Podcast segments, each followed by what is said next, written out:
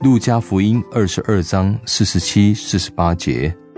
那十二个门徒里，名叫犹大的走在前头，就近耶稣要与他亲嘴。耶稣对他说：「犹大，你用亲嘴的暗号卖人子吗？」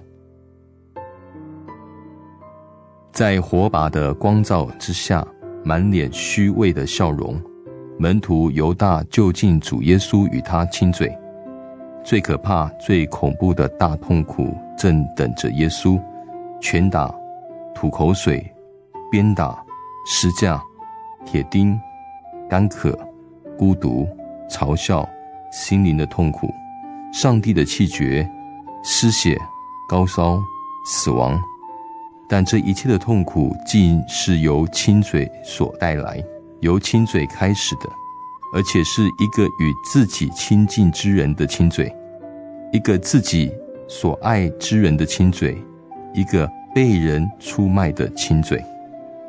这难道不可能是耶稣所忍受最心酸、最大的痛苦吗？从敌人来的凌辱，要比虚假的友谊与爱容易忍受得多。一个虚伪朋友的亲嘴。比敌人吐口水在脸上还要令人心痛。